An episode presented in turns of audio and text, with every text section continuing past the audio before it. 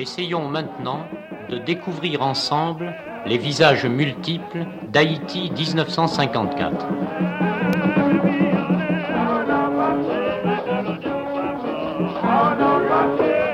Depuis les locaux de la Focale, la Fondation Connaissance et Liberté, avec nos invités Jean-Marie Théoda, Michel Auriol et Michel Pierre-Louis, cette première table ronde consacrée à la formation des identités nationales, celle d'Haïti, mais aussi celle de la République dominicaine, qui partagent le même territoire insulaire, Hispaniola.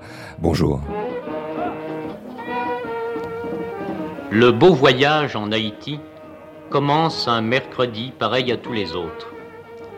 L'avion a frôlé les sommets qui se dressent à 3000 mètres au cœur de la grande île que des géographes décrivent comme un faisceau de rides montagneuses surgissant de la mer.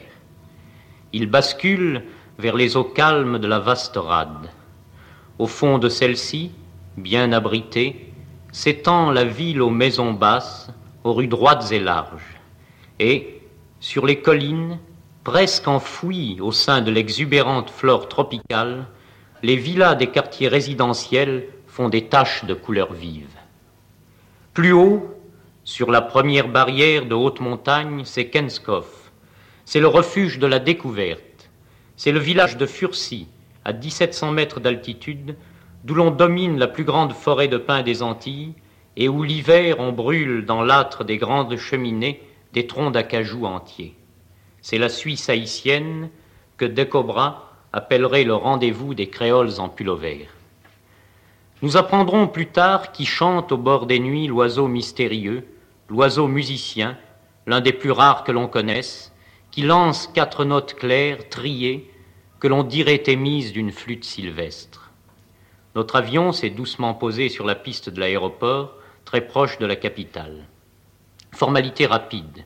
Les fonctionnaires de la douane et de l'immigration se souviennent qu'il y a deux mois à peine, nous fîmes un court séjour dans leur pays et que nous avions promis de revenir pour faire un reportage. Ils nous questionnent ils nous disent qu'ils écoutent tous chaque jour les émissions de Paris à destination des Antilles. Ils nous font part de leurs remarques, de leurs suggestions. Nous voulons davantage d'émissions. C'est notre moyen d'être en contact quotidien avec la France. N'oubliez pas, insiste-t-il, que nous sommes les représentants aux Amériques de la culture française. Notre langue, c'est le français. Nous sommes nourris de Molière, Racine, Victor Hugo, etc. Bienvenue, messieurs, en Haïti. Sincère bienvenue, nous le sentons.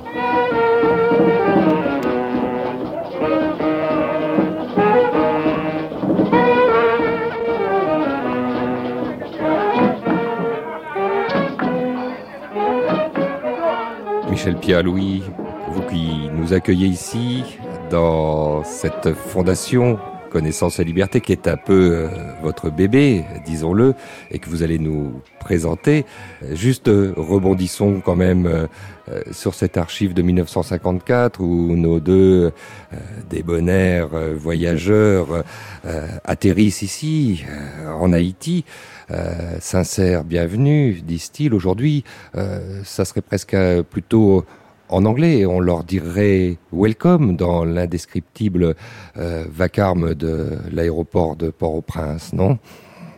Tout à fait.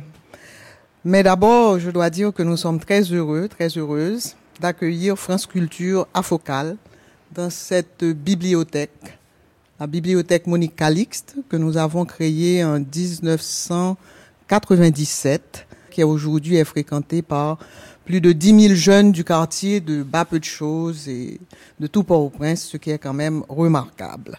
Puisqu'on dit qu'on est dans un pays encore marqué par l'analphabétisme, mais il faut voir les jeunes dans cette bibliothèque quand elle est ouverte. Malheureusement, depuis le séisme, on a dû fermer puisqu'il y a quelques réparations à faire quand même, même lorsque L'immeuble a tenu. L'immeuble a tenu. L'immeuble a tenu C'est ce qui surprend le plus dans le quartier, parce qu'en face, euh, tout de même, euh, Michel Pierre-Louis, euh, vous, je parle à l'ancien Premier ministre, qui là, déjà, en nous accueillant, prend presque cette fonction-là, puisque c'est un discours de, de, bienvenue que vous nous offrez. vous aussi, et qu'évidemment on ne manque pas de présenter quel a été le rôle de cette de cette fondation, qu'ici tout le monde connaît, qu'ici c'est un poumon, dirions-nous aussi dans cette ville, surtout aujourd'hui. Bon, heureusement qu'elle est tenue parce que quand elle a été construite, nous avions insisté pour que les structures soient parasismiques. prémonition, euh, intuition qu'il allait se passer bon quelque sens. chose. Absolument. Donc on est heureux que vous soyez ici avec nous pour parler d'histoire. Alors justement, la, la- la grande interrogation, euh, Mi- Michel Pierre-Louis, euh, c'est de parler euh, d'histoire, de se plonger dans le passé, au moment où tous les regards de la planète euh, euh, convergent plutôt vers euh, le présent, euh, cette immédiateté-là, et le futur, allez, immédiat aussi, celui de la reconstruction, qui ça sera peut-être d'ailleurs un temps un peu plus long. Pourquoi, selon vous, alors se plonger dans le passé, peut-être euh, avec euh, en tête les mots de Lionel Trouillot, qui au lendemain du séisme, un micro de Radio France Internationale, euh, se demandait si l'utilisation du terme malédiction, qu'on utilisait très souvent, dont les commentateurs usaient à satiété, ne relevait pas tout simplement d'une méconnaissance totale, selon lui, de l'histoire de Haïti, une histoire qui relèverait plutôt du miracle. Lionel a raison quelque part de dire qu'il faut certainement pas parler de malédiction, surtout lorsqu'on s'intéresse à l'histoire et qu'on la revisite, bien que j'aime pas trop ce, ce mot qui est un petit peu utilisé à tort et à travers. Mais je crois que vous avez eu raison de vouloir, dans ce moment spécifique de notre histoire, post-désastre, de faire un retour sur l'histoire. Et dans, dans le petit mot que vous m'aviez écrit, il s'agissait de la formation des identités de part et d'autre de l'île. Cette Et- île partagée, Et je pense que c'est encore plus important de poser cette question aujourd'hui, puisque comment se sont-elles formées ces identités insulaires? Qu'est-ce qui les différencie? Mais également, qu'est-ce qu'elles ont en commun? Et puis, comment sortir de cette masse de préjugés, de mauvaises conceptions, de mauvaises interprétations, mais également d'actes et d'actions des dirigeants des deux côtés de l'île qui pèsent encore très lourd sur la conscience individuelle et collective des deux côtés de l'île. Alors, il y a énormément de gens qui se sont penchés sur cette problématique. Jean-Marie Théodate, qui est à nos qui côtés. est, qui est là. Et André Corten, pour citer quelques étrangers. De l'autre côté de l'île, Ruben Sillier, et Bernardo Vega. Qui sera avec nous demain, Ruben Sillier Ce sont, ce sont des- Et il y a un centre aujourd'hui, je crois le centre Laredo, qui étudie justement toutes les problématiques qui concernent l'île. Et je crois que de toute manière, le sort des deux pays est lié. L'histoire est chargée, c'est vrai. Mais pour revenir au séisme, j'ai été personnellement assez impressionné de la réponse, quelles que soient les raisons par ailleurs, qu'a donné la République dominicaine le jour même et le lendemain du séisme. Vous savez, dans cette histoire chargée où, de part et d'autre, il y a eu des anti, anti-haïtianisme qui persistent, On parle Anti- souvent de sœurs ennemies quand il faut évoquer les deux pays. dominicanisme qui persiste. Je crois que la réponse de la République dominicaine doit être prise en compte dans tout ce qui peut dorénavant permettre un certain rapprochement dans les relations des deux pays. C'est ce qu'on explorera demain, l'étude de cette contemporanéité des, des relations bilatérales. Mais aujourd'hui, justement, notre, notre souci, et vous l'avez souligné, c'est bien de, de continuer cette plongée dans l'histoire. Alors, on a en tête cette tentative de chronologie qu'on a essayé de faire à l'aide de ces documents que l'on possède, d'archives, avec cette césure-là, presque du naufrage de la Santa Maria, de Christophe Colomb sur les côtes, là-haut, au, au nord, en 1492, au mois de décembre, pour finir avec euh, la proclamation de l'indépendance. Et Jean-Marie Théodat est à nos côtés parce que lui, il va nous peut-être nous raconter pourquoi, dans son itinéraire d'universitaire, il s'est penché sur euh, justement ces relations euh, entre les deux pays, cette identité euh, partagée, ce territoire, ces îles, parce que souvent, Jean-Marie Théodat, c'est bien comme ça que, à la fois en République dominicaine et aussi en Haïti, on parle d'îles pour définir chaque pays. Ça commencerait par là, presque. Je pense que nous vivons euh, le sentiment paradoxal, la situation paradoxale d'une insularité partagée, mais euh, chacun à part soi. Les Haïtiens se considèrent comme des insulaires, les Dominicains aussi, alors que nous vivons chacun sur euh, une presqu'île, va-t-on dire. Et je pense que c'est aussi apprendre euh, au propre, c'est-à-dire apprendre au sérieux, se dire que, en fait, cela renvoie à, aux conditions même dans lesquelles se sont créées ces deux identités, c'est-à-dire que pour l'identité dominicaine ou proto-dominicaine, si on remonte précisément à 1492, il est un fait que, aux origines, cette identité était une identité fondée sur la possession d'une île entière. Ça, c'est un élément fondamental. C'est-à-dire que pour les dominicains, dès 1492, ils sont dépositaires d'un héritage qui va d'un bout à l'autre de l'île.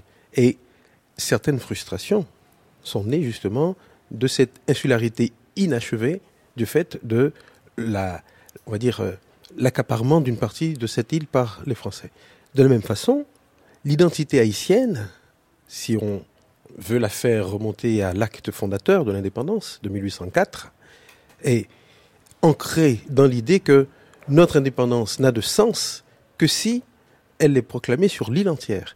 la constitution de 1805, la constitution impériale, déclare que l'île d'Haïti est une, et indivisible, ainsi de suite.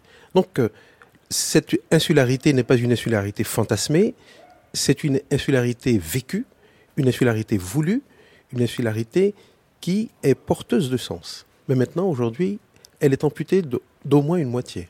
Alors on va faire ce, cheminement là justement dans, ce passé et comprendre un peu le bornage de l'histoire que vous nous avez posé. Deux dates hein, sont pour vous importantes, celle de 1804 puis celle de 1916 qui correspond à l'occupation américaine des deux côtés. Votre euh, thèse euh, Haïti, République dominicaine est baptisée une île pour deux.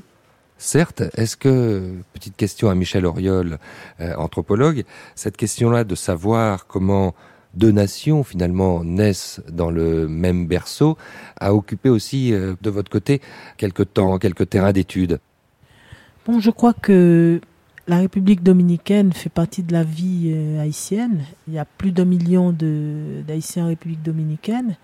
Et je crois que de notre côté, il y, a, il y a un gros effort à faire et cet effort commence pour comprendre nos voisins.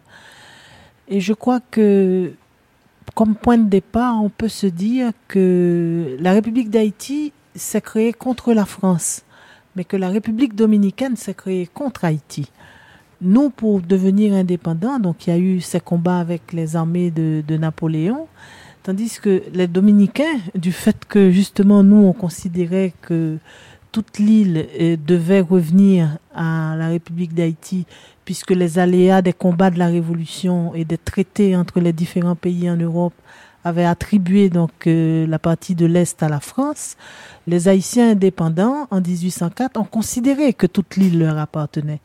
Et donc pour devenir indépendants, les Dominicains ont dû prendre leur indépendance contre Haïti. Et je crois que c'est un peu de là que vont naître beaucoup de malentendus qu'avec le temps et avec les événements et avec cette République dominicaine fraternelle, il faut le dire, que nous connaissons depuis le 12 janvier, que nous avons connue il y a 15 ans au moment de l'embargo contre Haïti, doit nous pousser justement dans une meilleure connaissance, vers une meilleure connaissance de euh, la République dominicaine et de son histoire. Je ne vais pas vous transformer, euh, Michel Pierre-Louis. Madame le Premier ministre, euh, en ex, évidemment, il faut le souligner, mais euh, on ne va pas non plus euh, souligner que ce mandat de Premier ministre n'a duré que brièvement, que pour beaucoup de commentateurs peut-être destitué par le Sénat de manière très arbitraire et que ça prouverait que ici euh, la Urbon a peut-être raison de dire que euh, on est dans un cheminement très lent vers euh, la démocratie peut-être. vous êtes la directrice exécutive de ce lieu qui nous accueille et donc je vous transforme en historienne en 1804, lorsqu'est signée euh, euh, cette indépendance. Essayons de comprendre et mettons-nous dans la tête d'auditeurs euh, qui n'ont pas forcément se dérouler là historique en tête. Essayez de nous décrire quelles sont les forces en présence et ce que va devenir cette jeune République naissante.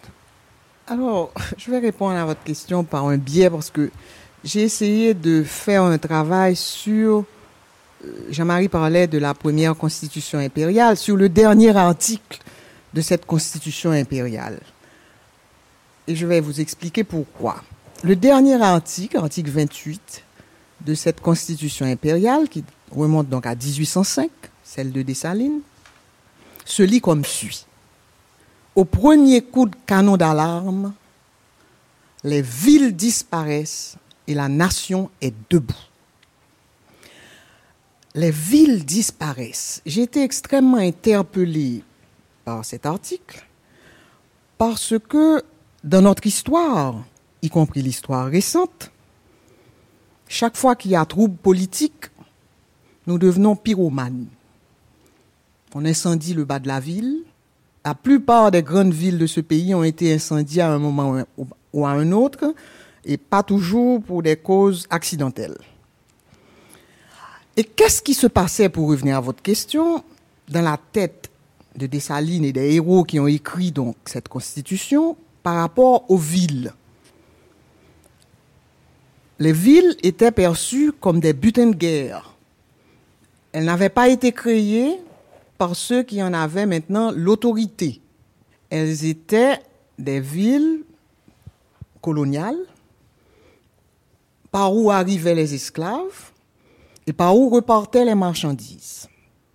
Donc ceci veut dire aussi que dans notre imaginaire, ce qui était peut-être pas seulement dans l'imaginaire, nous étions sous une menace constante d'un retour des troupes étrangères et peut-être de l'esclavage.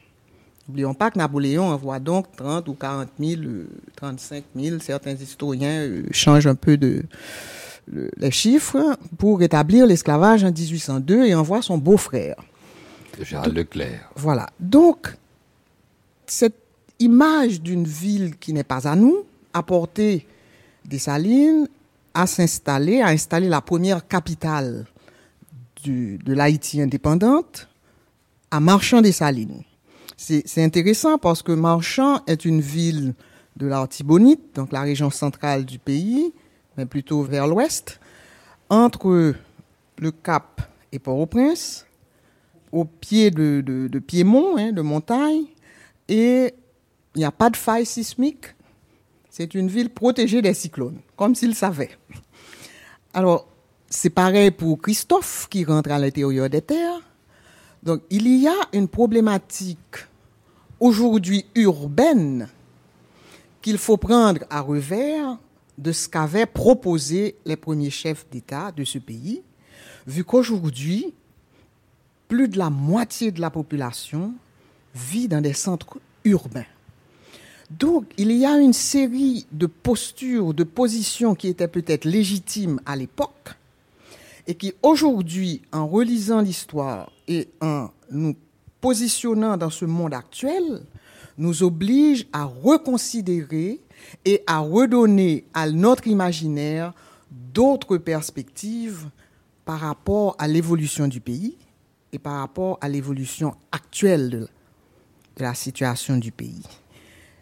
Donc, il y a tout un parcours qu'il faut reprendre et tout en peut-être donnant des justifications à ce qui avait été proposé à l'époque, la réalité d'aujourd'hui nous oblige à repenser les villes autrement et probablement ce séisme qui nous frappe est encore, vu qu'il a frappé très fortement le centre urbain où sont concentrées pratiquement toutes les activités administratives, politiques, commerciales du pays, donc à jeter un autre regard sur la problématique urbaine et se pose aussi à cet égard toute la problématique identitaire.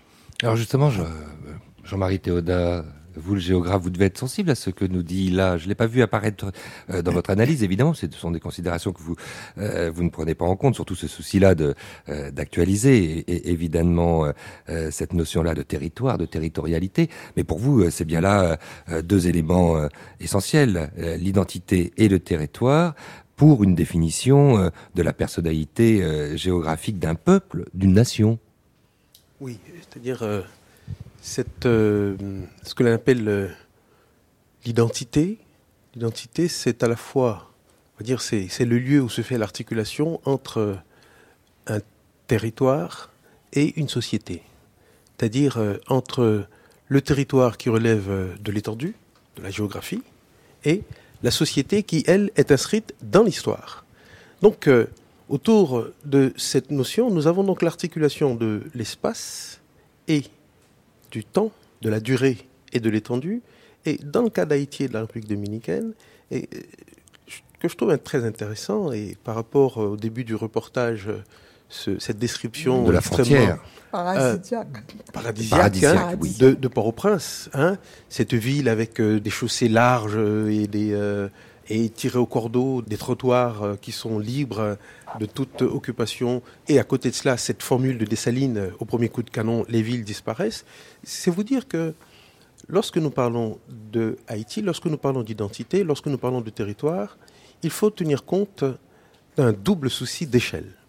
C'est-à-dire, dans le même temps que nous avons une actualité quotidienne, parfois frénétique et fébrile, où nous avons l'impression que c'est une sorte de, de machine infernale où tout change à tout instant. Dans le même temps, il y a une temporalité plus lente qui nous inscrit dans une durée qui est de l'ordre d'un pas de temps du siècle ou du peut-être même du millénaire, hein, soyons fous. Notre histoire n'a pas commencé en 1804 non plus. Hein. Il y a une profondeur historique beaucoup plus grande dont il faut tenir compte. Hein. On n'a pas commencé à zéro. Et, et ce qui se passe, c'est que, en dépit justement du coupé-tête boulécaille récurrent du fait que la plupart de nos villes ont connu à un moment donné à un autre un incendie révolutionnaire, il y a quand même une histoire urbaine. Il y a quand même une urbanité, une tradition qui s'est inscrite et qui euh, a été brusquement réduite à néant euh, le 12 janvier 2010.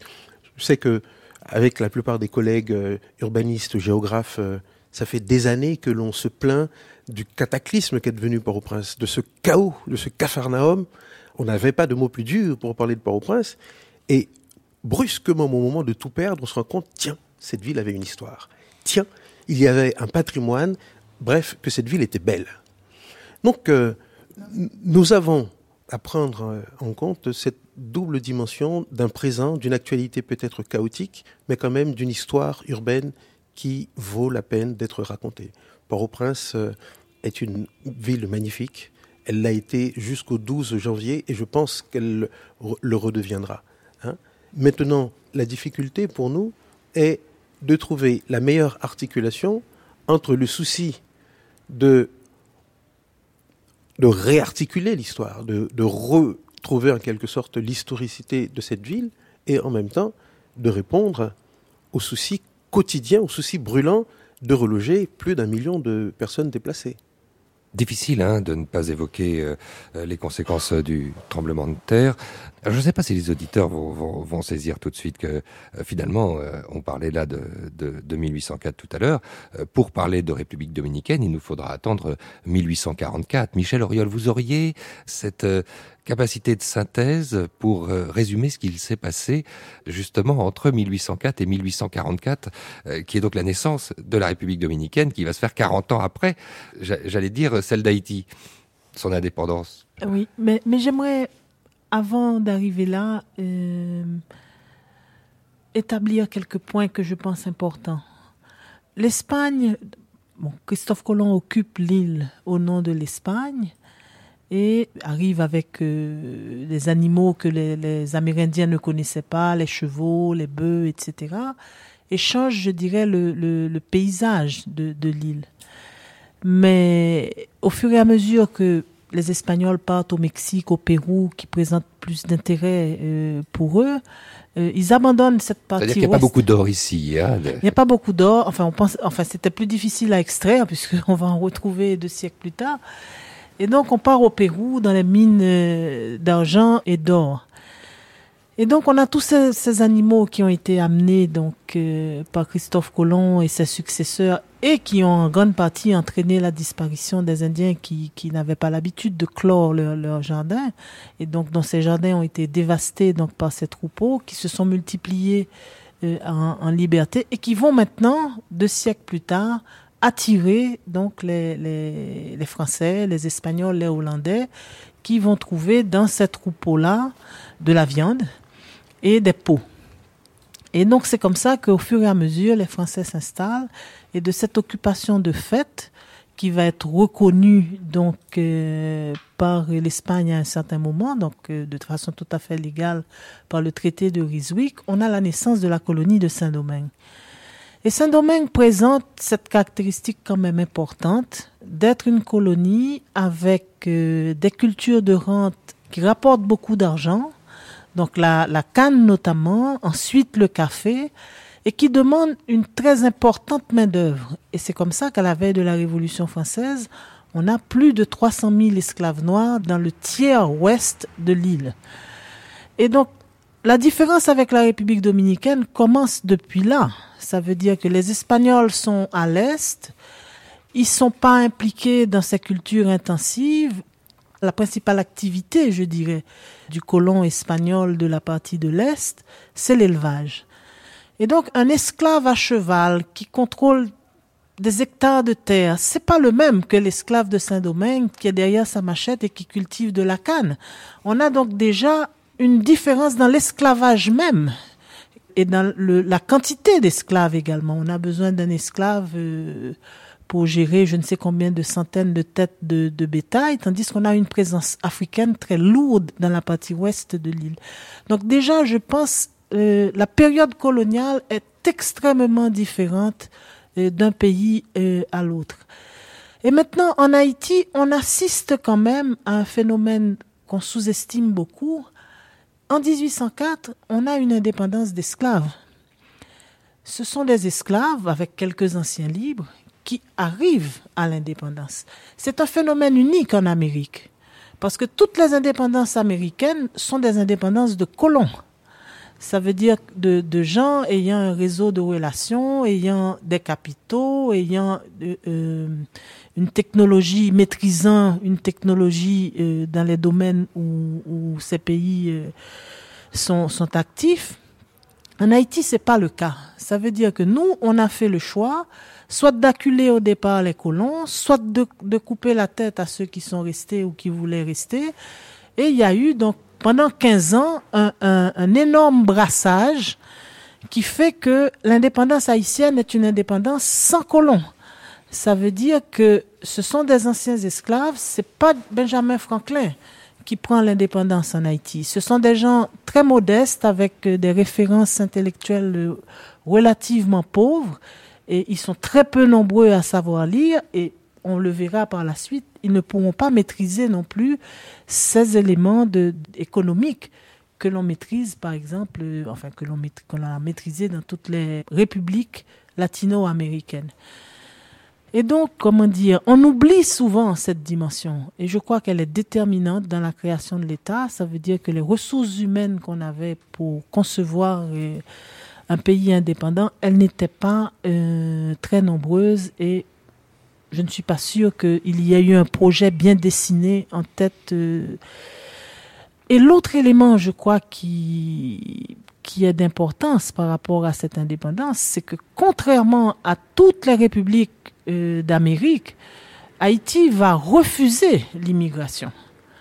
Et c'est posé dès notre première constitution. Euh, le, le, blanc et le blanc français est interdit donc euh, quasiment de séjour en Haïti, oui. et notamment de propriété, mais de la nationalité également. L'étranger euh, n'a pas accès à la nationalité. Et on se retrouve dans une Amérique qui est porte ouverte à l'immigration, où on accueille tout ce qui vient d'Europe de, et d'ailleurs à bras ouverts à nous euh, vraiment délimiter la nationalité haïtienne de façon euh, extrêmement euh, extrêmement. Et donc le, profitant donc un peu de, tous ces événements de la Révolution française qui nous donne la partie enfin qui donne à Saint-Domingue qui donne à la France la partie est de l'île nous avons voulu bon pour des raisons je pense en partie stratégiques ça veut dire que Dessalines ne voulait pas que les Français aient une tête de pont à l'est pour pouvoir réoccuper la partie de l'ouest. Donc on a essayé à, à différentes reprises de, de reprendre cette partie de l'est aux Espagnols jusqu'à ce que les Espagnols jusqu'à ce que les colons de l'est se révoltent contre l'Espagne et pour appuyer leur, leur révolte fasse appel euh, aux haïtiens. C'est bien de ça dont est fait euh, l'histoire des deux pays euh, michel pierre louis euh, euh, parole euh, aux politiques que vous êtes euh, la tentation a été grande pour euh, la jeune république haïtienne d'annexer euh, tout simplement les territoires euh, encore euh, du côté de l'est appartenant aux français aux espagnols. En fait l'histoire est assez complète. Comment comment vous avez envie de nous faire arriver euh, jusqu'en 1822 et à cette annexion presque réussie de Jean-Pierre Boyer qui est encore dans les mémoires dominicaines puisqu'elle va durer près de 20 ans, plus de 20 ans même. Dans notre histoire, les historiens ont appelé cette tendance la campagne de l'Est. Oui. La campagne vers l'Est, la conquête de l'Est. Ça a commencé sous Toussaint et Dessalines par la suite. Et hum, Boyer qui a été président pendant 25 ans, mais qui a gouverné l'île pendant 22 ans. D'ailleurs, c'est ce que disait Michel Oyol, à savoir que c'est à l'indépendance de la République dominicaine s'obtient par rapport à Haïti. Donc, lorsque Boyer a été démis de ses fonctions, à ce moment-là, justement, la révolte anti-haïtienne a lieu et l'indépendance qui est célébrée, je crois, le 28 février, est l'indépendance contre Haïti. L'indépendance de la République dominicaine. J'ai été extrêmement perturbé quand, en 2000, je vais en République dominicaine, parce que vous savez, on a toujours un petit peu dans notre histoire une réserve vis-à-vis de la République dominicaine et ce sont des préjugés qu'il faut pouvoir dominer et surmonter aujourd'hui. Oui. Et je vais visiter le musée d'histoire de la République dominicaine. Et tout le musée, moi je parle de 2000, hein, je vais en 2000 à une foire du livre, et tout le musée est anti-haïtien. J'étais vraiment choqué. Qu'est-ce qu'on appelle alors euh, un musée anti-haïtien C'est-à-dire qu'on écrit l'histoire à l'envers, comme non, dirait non, non, Joachim je, je, parle très sérieusement. Hein, J'étais choqué. Je vois des grandes planches où toute la rhétorique qui est écrite sur ces planches peint les Haïtiens comme des dominateurs, comme ceux qui ont empêché l'évolution naturelle de la République dominicaine, comme ceux qui ont occupé la République dominicaine de manière indigne, c'est-à-dire toute une rhétorique de préjugés contre les Haïtiens, exposée dans un musée d'histoire.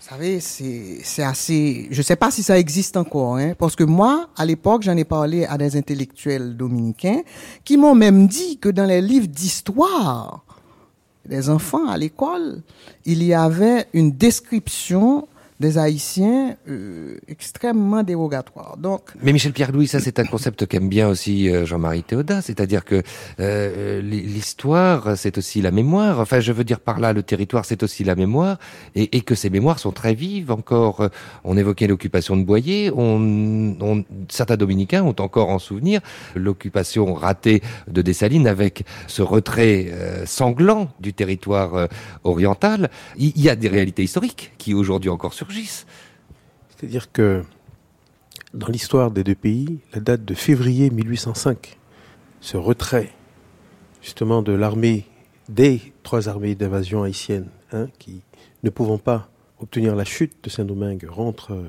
à cause d'une garnison, je crois, hein, simplement qui protégeait la ville. À cause d'une menace. Non, non, il y avait une flotte française qui est arrivée au large. Oui, mais ce qu'il faut, ce qu'il faut quand même se dire, c'est que cette flotte n'avait pas plus de chance hein, d'attenter à notre liberté que l'expédition Leclerc de 1802. C'est-à-dire que, bon, on ne va pas rentrer dans le détail de la stratégie, de, de, mais en tout cas, le bain de sang gratuit, parce que ce sont quand même des populations dominicaines civiles qui vont faire les frais hein, de la vengeance, parce que c'est le terme utilisé d'ailleurs. Hein, des populations espagnoles. Enfin, espagnoles sur le papier, mais en fait, ce sont des civils pour moi. Hein, espagnoles, françaises, ce sont des civils qui sont brutalement massacrés, cela reste dans la, dans la conscience collective dominicaine comme un viol. Et le simple fait que Jean-Marie Théodat, universitaire qu'il est, nous expose euh, cette réalité historique euh, du point de vue dominicain, en soulignant les atrocités commises par les, euh, les troupes haïtiennes à l'époque, peut le faire apparaître comme basculant tout d'un coup de l'autre côté, parce que les, ce sentiment là de, de, vivre sur une île est toujours aujourd'hui partagé très fort. Un contre l'autre. On charrie toujours cette dialectique. L'idée n'est pas de basculer d'un côté, l'idée c'est de mettre dans la, à la place de l'autre, de se dire comment voit-il cette réalité-là Maintenant, a-t-il tort, a-t-il raison? C'est une autre affaire. L'historien, pas plus que le géographe d'ailleurs, n'est pas là pour donner des bons points, pour dire un tel a raison, un tel a tort. Mais moi, en tant qu'haïtien, je me dis que je n'ai aucune chance d'avoir une relation équilibrée avec le dominicain si je ne me mets pas à sa place pour comprendre le sens de ces récriminations anti-haïtiennes. Sinon, nous marchons sur la tête. Maintenant, ce qu'il faut bien dire, et là je suis tout à fait d'accord avec Michel Pierre-Louis, pour dire que, non pas l'histoire, mais l'historiographie dominicaine. Voilà, j'allais quelque chose de tout à fait Je différent. suis d'accord avec Dans l'historiographie dominicaine, il y a une façon de traiter ce qu'ils appellent d'ailleurs même le problème haïtien, qui est de la pure idéologie. Mais je veux dire, euh, il suffit euh, de feuilleter un peu tous les manuels historiques euh, en cours dans la plupart des pays au monde, vous rencontrez ce genre de monstruosité, et c'est d'autant plus facile que la République dominicaine a connu des régimes dictatoriaux très durs, notamment sous le régime de Trujillo, qui est à l'origine justement de toute cette phraséologie anti-haïtienne, qui fait que aujourd'hui encore, en dépit de tout un travail, parce qu'il y a quand même eu un énorme travail de clarification, d'abord de démocratisation de la vie politique en République dominicaine, puis de- d'efforts faits par les historiens pour comprendre les tenants et les aboutissants de sentiments collectifs que la plupart de nos intellectuels amis ne partagent pas, il faut bien le dire. Donc tout cela fait que on est en train aujourd'hui de, de vider en quelque sorte l'abcès de ces surinterprétations historiques et je pense que de telles monstruosités aujourd'hui n'ont plus cours dans les milieux académiques respectés de la République dominicaine. Comment juste comprendre alors cette différence de développement euh, économique entre les deux pays? Alors, euh, tout à l'heure euh, a été évoqué le fait que la jeune République haïtienne n'a jamais autorisé les Blancs à devenir propriétaires et que euh, très rapidement, euh, la terre euh, de Dominicanie, comme on dit ici, pour évoquer la République dominicaine, s'est-elle offerte à l'immigration? Est-ce que c'est euh, ceci qui nous permet d'expliquer tout ce que Haïti aurait raté alors, Michel Pierre-Louis, au niveau de son développement? Question complexe. Extrêmement complexe. Michel. Auriol a évoqué quelque chose d'extrêmement important en posant le problème de l'émancipation des esclaves qui arrive à créer un État sur un modèle qu'il connaissait qui était le modèle militaire. Et la révolution haïtienne a ceci de particulier que toutes les grandes questions du monde moderne et des Lumières se sont posées ici. La science et la technique, le droit et la justice, le grand commerce international. Et il est évident que des anciens esclaves qui accèdent au pouvoir et créent un nouvel État vont se trouver complètement démunis, pas complètement avec ça, hein, puisque quand on regarde un peu ce qui s'est passé avec toutes ces ouvertures, avec Dessalines, hein, les capacités de stratégie militaire, etc., qui sont quand même assez surprenantes et incroyables, on se rend compte que de la difficulté de traiter toutes ces questions, on, oublie aussi souvent que la colonisation avait ceci de particulier, qu'elle a permis une ouverture sur le monde considérable, le développement de sciences qui n'existaient pas à l'époque, et que ces anciens esclaves devenus chefs d'État n'auront pas la capacité technique et scientifique, même pour reprendre la production de sucre. Bon, en dehors du fait que les grandes plantations avaient été éliminées un peu dans la guerre, mais tout ceci dépendait de la science et de la technique. Et vous nous avez pas parlé encore du poids de la dette qu'on va leur demander. J'y arrivais. Donc, comment relancer? Ah, Saint-Domingue produisait 40% du sucre mondial. À partir de 1804, pendant tout le 19e siècle, on ne produit presque plus de sucre. Pourquoi? En plus, le pays est fermé. Michel Auriol vient de le rappeler aussi. Pas d'émigration, pas d'apport des autres, sinon dans des histoires toujours un peu de rapine. Donc, ce pays va se trouver aux prises avec une difficulté de développer une économie. Et d'ailleurs, même en République dominicaine, hein, Corten l'a assez bien décrit dans un de ses bouquins, on va se retrouver avec une économie de rente, une difficulté de rendre une vie sociale autre que dans un petit cercle de la capitale, avec un oubli qui existe encore aujourd'hui, hein, des communes, des arrondissements et du reste du pays que Barthélemy a appelé le pays en dehors, mais il y aurait de quoi discuter. Donc, cet État, pendant tout le 19e siècle, va se baser sur une économie de rente et qui va être en crise successive jusqu'à ce que, Paul Moral l'a dit un peu dans son livre Le paysan haïtien, à un moment, l'équilibre population-ressources est rompu. Donc, à partir de ce moment, on va assister à ces migrations d'ailleurs qui ont commencé dans les années 20 et tout ce qui va se produire dans ce que décrivait Jean-Marie Théodate tout à l'heure à Port-au-Prince, c'est-à-dire une incapacité pour les villes d'accueillir cette migration constante issue d'une crise de la paysannerie haïtienne accentuée par les dérégulations qui se sont produites dans les années 80 et qui ont tué et la ville et la campagne. Bien que la République dominicaine ait elle aussi institué une économie de rente, les conditions historiques étaient totalement différentes. L'évolution économique de la République dominicaine ne s'est pas produite selon les mêmes paramètres. Mais là, Jean-Marie pourra bien mieux que moi élaborer là-dessus. Comment euh, ce que les dominicains baptisent souvent euh, Quisqueya, leur territoire, hein, pour reprendre le nom taïno, comme les Haïtiens euh, ont, lors de l'indépendance, baptisé Haïti du nom taïno, comment Quisqueya devient euh, un pays neuf? Ce que j'évoquais tout à l'heure pour parler du, de ce développement-là, qui n'aura pas été le même ensuite pour Haïti. Il est devenu un pays neuf, un peu... Et qui est un terme qu'on utilise encore aujourd'hui. Hein, qu'on utilise aujourd'hui, c'est-à-dire quand on parle d'un pays neuf, on évoque, bien entendu, c'est-à-dire le prototype du pays neuf, c'est l'Australie, c'est le Brésil, c'est l'Argentine, c'est le Canada. C'est-à-dire euh, terre d'immigration, terre, pays d'immigration, pays qui va se forger sur la base d'un apport massif, d'accord, d'une population, on va dire halogène.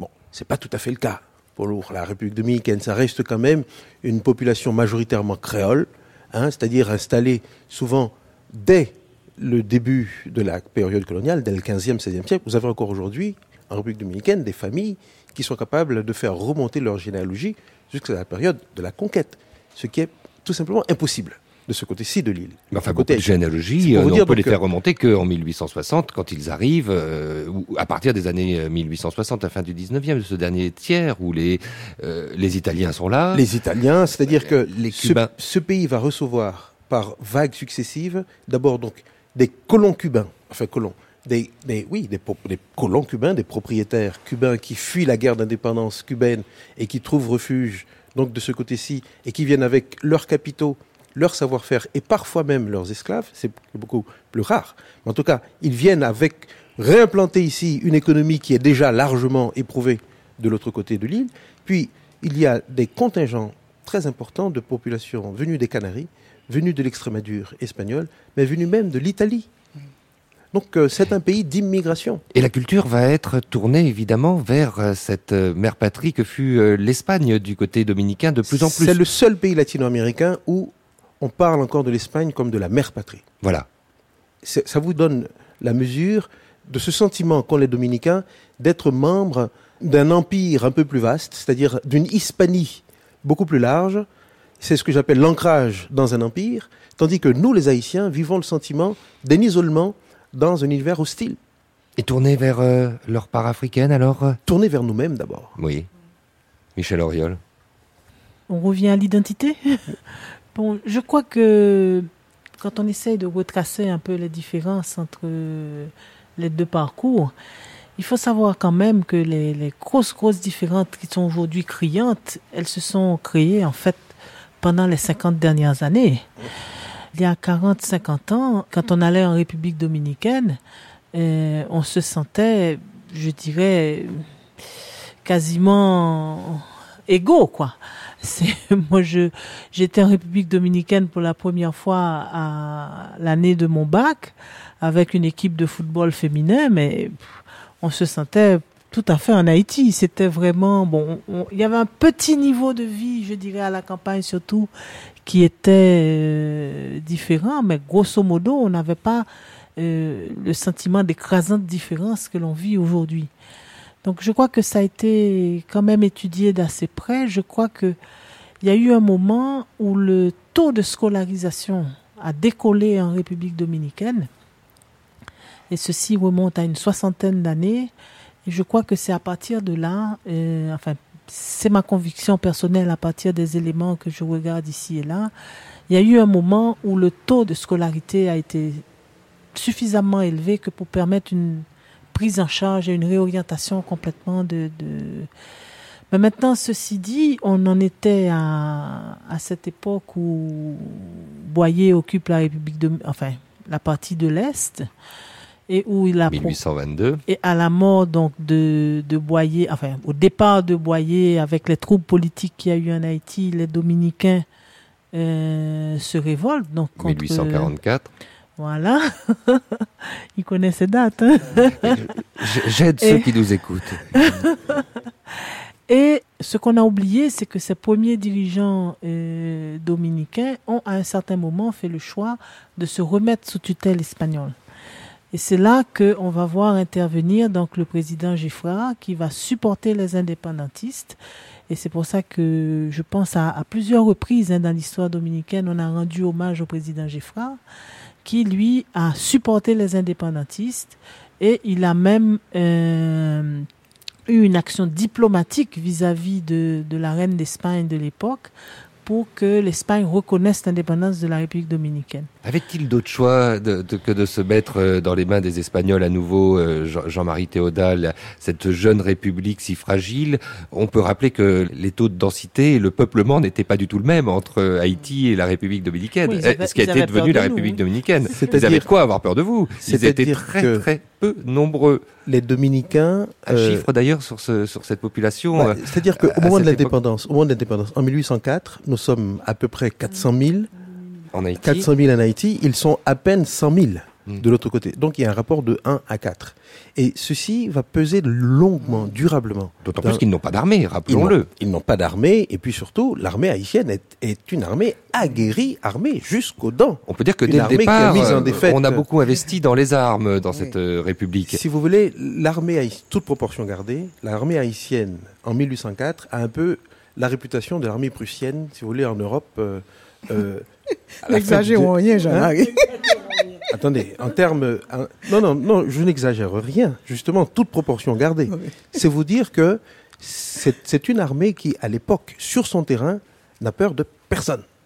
Elle a vaincu la première puissance militaire de l'époque et dans la perspective d'une guerre durable, je ne vois pas qui aurait pu déloger efficacement les Haïtiens, les troupes haïtiennes. Parce que, vous savez, Les troupes françaises. mais justement, elles, n'ont- elles n'ont pas réussi. L'armée haïtienne. anglais. Non, mais c'est aussi parce que vous savez, une guerre. euh, Regardez, j'ai envie de dire que ce qui s'est passé pour les Français à Saint-Domingue, c'est un peu la préfiguration de ce qui va se passer pour les États-Unis au Vietnam. C'est-à-dire Mhm. la vérification d'une loi selon laquelle aucune armée étrangère ne peut l'emporter durablement contre un peuple qui s'est soulevé et qui est armé. De toute façon, une guerre, ce n'est jamais euh, une, un tête-à-tête, ce n'est jamais un jeu d'échecs. Il y a toujours des partenaires plus ou moins bienveillants. Alors je, je profite des uns de, et des autres. Je, je- je profite de cette assise, euh, Jean-Marie Théoda, parce que si nous avons la possibilité là de faire défiler le temps, de le faire, de le remonter, peut-être nous n'avons pas la possibilité, la capacité de le stopper. Et nous arrivons au terme de ce débat, euh, sans avoir évoqué, pour parler de ces identités, une troisième composante qui serait euh, la fin de- d'ailleurs de votre thèse, Jean-Marie Théoda, euh, l'arrivée des Américains sur l'île. Voilà, voilà, là, là je saute hein, puisqu'on arrive en, mi- en 1916 et qui marque finalement le, ce qu'allait être le nouveau, la nouvelle frontière impériale. Ce territoire est euh, finalement un territoire, cette île d'Hispaniola, euh, sous leur domination depuis euh, la fin du 19e siècle. Les, la- les influences ont changé. Il y a eu euh, un, un élément majeur. C'est la déclaration, ce qu'on appelle le Manifest Destiny, 1823, la déclaration de Monroe, Monroe. par laquelle les États-Unis s'engagent hein, à faire de cet hémisphère euh, un peu leur chasse gardée. À partir de ce moment-là, c'est vraiment de façon, on va dire, rétrospectivement, on a l'impression que c'est fait de façon méthodique. Mais en fait, c'est de façon extrêmement brouillonne. Hein parce que les États-Unis de 1823, ce n'est pas les États-Unis euh, de 1916. Hein à l'époque, le pays s'arrête. On n'a même pas encore passé le Mississippi. C'est vous dire donc que c'est un, c'est un défi, mais en fait, c'est un défi qu'ils se lancent à eux-mêmes. Mais néanmoins, nous avons ici un pays qui va progressivement déborder de ses frontières, d'abord continentales, en débordant du Mississippi, en avalant une grande partie du Mexique, euh, puis à atteindre les rives du Pacifique, puis il regarde dans le même temps vers la Caraïbe, qui est, selon le mot de Juan Bosch, cette frontière impériale. Hein.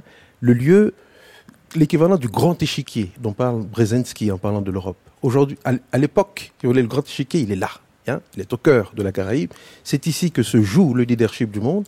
Et maintenant, les, euh, divergences entre les puissances européennes hein, vont ouvrir des brèches, vont ouvrir des failles dans lesquelles les Américains vont justement s'engouffrer progressivement. Et la date de 1916 est une date importante parce que cela correspond en fait euh, à l'actualité de la Première Guerre mondiale en Europe. C'est-à-dire que les principaux protagonistes sont occupés sur un terrain de bataille qui laisse en quelque sorte les coups des franches aux États-Unis. Mais ils n'ont pas attendu cette date pour effectivement manifester leur présence parce que dès les années 1860-1870, je parlais tout à l'heure de capitaux cubains qui investissent en République dominicaine, mais ce sont souvent des cubano-américains. Ce sont souvent des Américains installés à Cuba qui se sont en quelque sorte tropicalisés et qui par la suite euh, s'installent en République dominicaine. De sorte que dès la fin du 19e siècle, l'essentiel de l'économie sucrière dominicaine est entre les mains des, américano-cubains et qui par, euh, on va dire, euh, une remontée de filière, vont s'emparer des finances des deux pays, de part et d'autre. Hein. et l'occupation de 1916 se fait au nom de la nécessité impérieuse pour les États-Unis d'intervenir dans des pays où ils ont tellement investi que l'activité, l'agitation politique euh, qui, domine dans les deux pays justifie qu'ils interviennent pour garantir leur mise, en quelque sorte. Donc, c'est vraiment une, entrée en scène, une entrée en scène d'une attitude hégémonique qui va marquer l'ensemble du XXe siècle, même le début de ce XXIe siècle, c'est-à-dire euh, le fait pour un pays de s'arroger le droit d'intervenir dans les affaires intérieures d'un pays souverain au nom de ses intérêts particuliers.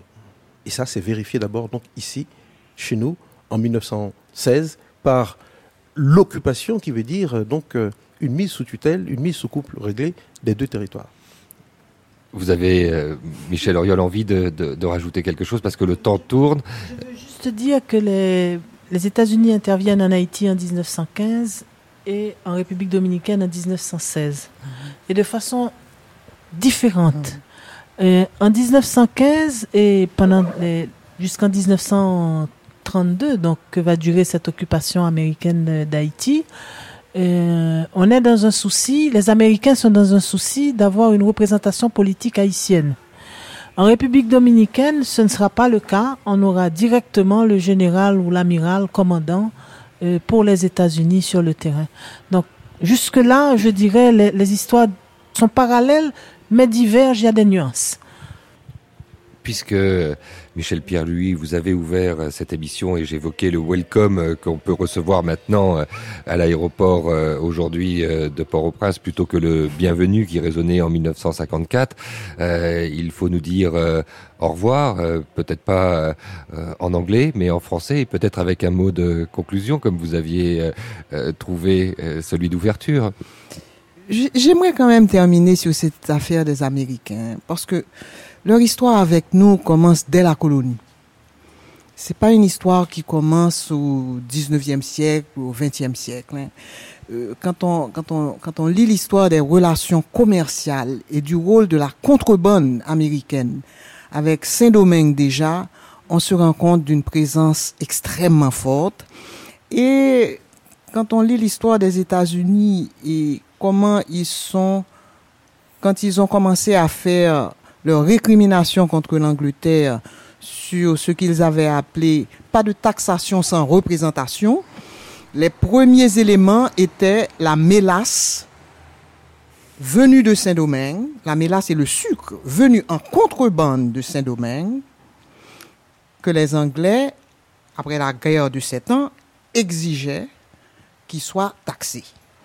Donc les relations entre les États-Unis Et Saint-Domingue et Haïti sont très vieilles, très intenses, sont surtout commerciales, et ceci va dominer grandement tout le 19e siècle, même lorsqu'ils ne reconnaîtront l'indépendance d'Haïti qu'après l'émancipation des esclaves à Saint-Domingue, euh, aux États-Unis, en 1865. Donc, moi, je, je dirais sur cela que ce welcome que nous avons à l'aéroport n'est peut-être pas bienvenu au regard de notre histoire, mais à vous, nous, nous dirons merci d'être venus euh, ici, nous forcer quelque part, nous, nous demander de faire cette réflexion sur l'histoire et sur les relations entre les deux pays qui, comme on l'a dit au début, ne devraient aller qu'en s'améliorant, qu'en ayant une connaissance approfondie de part et d'autre de l'île, de nos identités, de nos parcours et de notre devenir commun. C'est ce qu'on explorera euh, demain, si vous le voulez bien. Euh, merci à vous d'avoir été euh, présent à cette première table ronde pour cette grande traversée consacrée à Hispaniola. Qui me rendra mon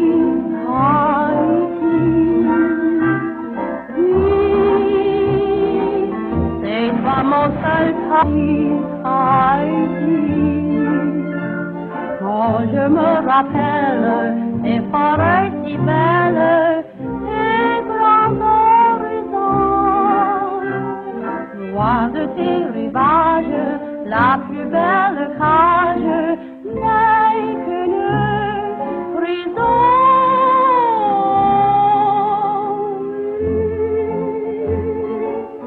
Merci donc à une fois encore à nos trois invités, Michel Pierre, Louis, Michel Auriol et Jean-Marie Théodate et, in extremis Joséphine Becker qui nous chante aujourd'hui Haïti chérie. À la prise de son, c'était Philippe Etienne. Réalisation Gilles Mardi-Rossian. Un débat animé par Alexandre Hérault. Et pour terminer cette première matinée de cette grande traversée consacrée à Hispaniola sur France Culture, tournons la page, entamons ce troisième temps, celui du documentaire qui nous conduira, chers auditeurs, aux deux extrémités de l'île pour jouer sur les contraires. Nous atterrirons sur sa pointe orientale à Punta Cana, en République dominicaine, et sa pointe occidentale, après, dans le petit village des Abricots, un bijou à découvrir en Haïti, administré par le maire écrivain Jean-Claude Fignolet, qui fut l'une de nos plus belles rencontres lors de ce dernier voyage et qui vous attend dès à présent.